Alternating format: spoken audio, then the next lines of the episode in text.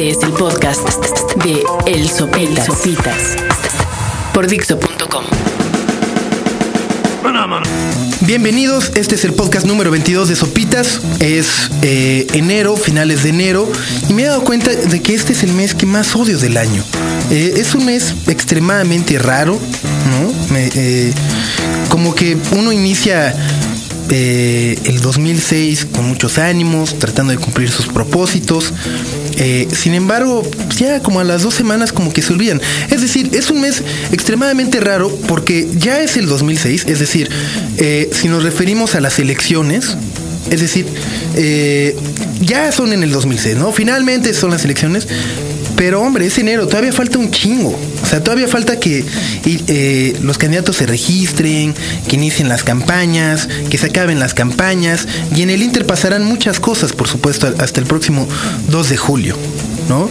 Es decir, ya estamos aquí, pero falta un chingo. Lo mismo sucede, por ejemplo, con el Mundial. Ya es el 2006, ¿no? O sea, por ejemplo, la Vol puede decir, no, puta, ya, la libré.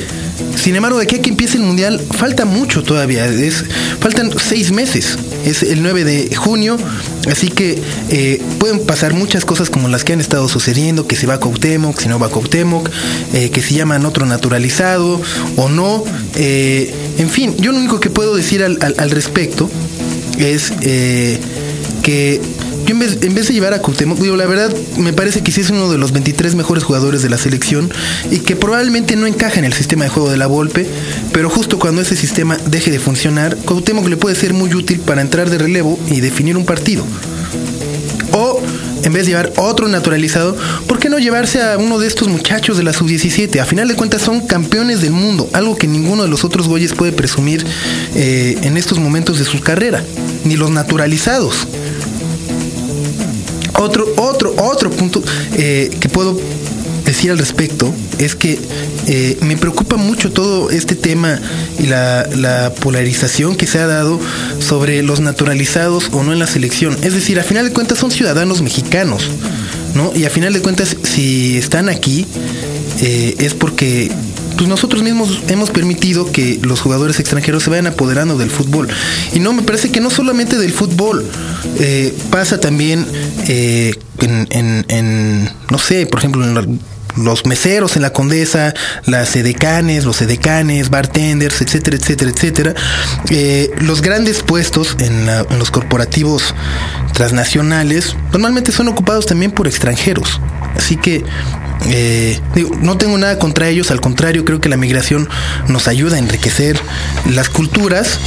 Y ya que estamos en eso de la migración, quiero entrarle también a otro tema que durante el mes de enero se ha discutido mucho, que es el famoso muro fronterizo. Falta mucho para que lo construyan, la verdad. Sin embargo, todos nos preocupamos, nos preocupamos ahora. Eh, es una idea extremadamente estúpida por parte del gobierno norteamericano pensar que con un gran muro la migración va a dejar de existir, se va a dejar de dar. Sin embargo, creo que estamos satanizando mucho el muro. Es decir, nos puede dar muchas cosas si se hace y de todos modos los ilegales se van a seguir rifando a irse. ¿No? Es decir, o sea, no creo que vaya a ser una gran traba para hay muchas personas que tienen pensado emigrar a los Estados Unidos. Como sea, recordemos que siempre el mexicano siempre nos las ingeniamos, ¿no? Es decir, cuando empieza el horario de verano, hay güeyes que hasta venden relojes afuera del metro con el nuevo horario y hay gente que los compra. Así que no olvidemos eso. El muro fronterizo eh, puede que me odien, puede que a partir de esta fecha dejen de bajar mis podcasts, lo cual espero no lo hagan. Pero para mí es una, eh, una herramienta útil que nos puede servir mucho a los mexicanos y creo que eh, votaría a favor. ¿Por qué?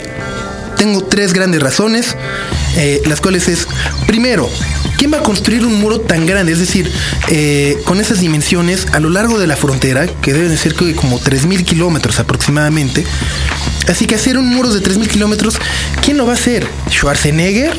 Silvestre Stallone. No, los mexicanos, los mexicanos, los ilegales, los que hacen todo el trabajo que los Estados Unidos no quieren hacer. Así que hay más plazas de empleo para nuestros conacionales. Luego, ¿quién va a poner todo el material? ¿Kraft? ¿Reebok? ¿Nike?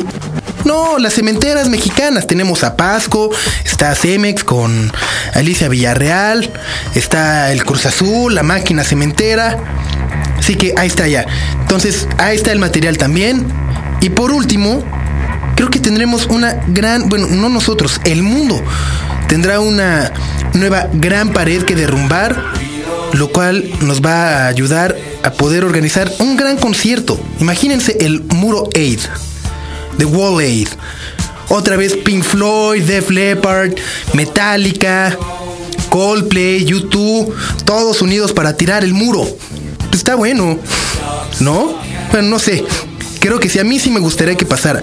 Y eh, razón extra es que habrá una pared como de 3.000 kilómetros para que todos esos güeyes que rayan y grafitean eh, casas ajenas puedan ir a hacerlo ahí, se puedan expresar ahí en ese muro grandote. Va a ser para todos ustedes, lo van a poder hacer del lado mexicano y del lado estadounidense. Así que eh, es mi postura frente al muro fronterizo.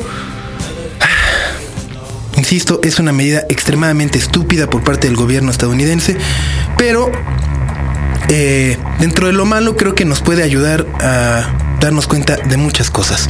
Que estén muy bien, muchas gracias por haber escuchado este podcast, nos escuchamos luego. Hasta luego, adiós.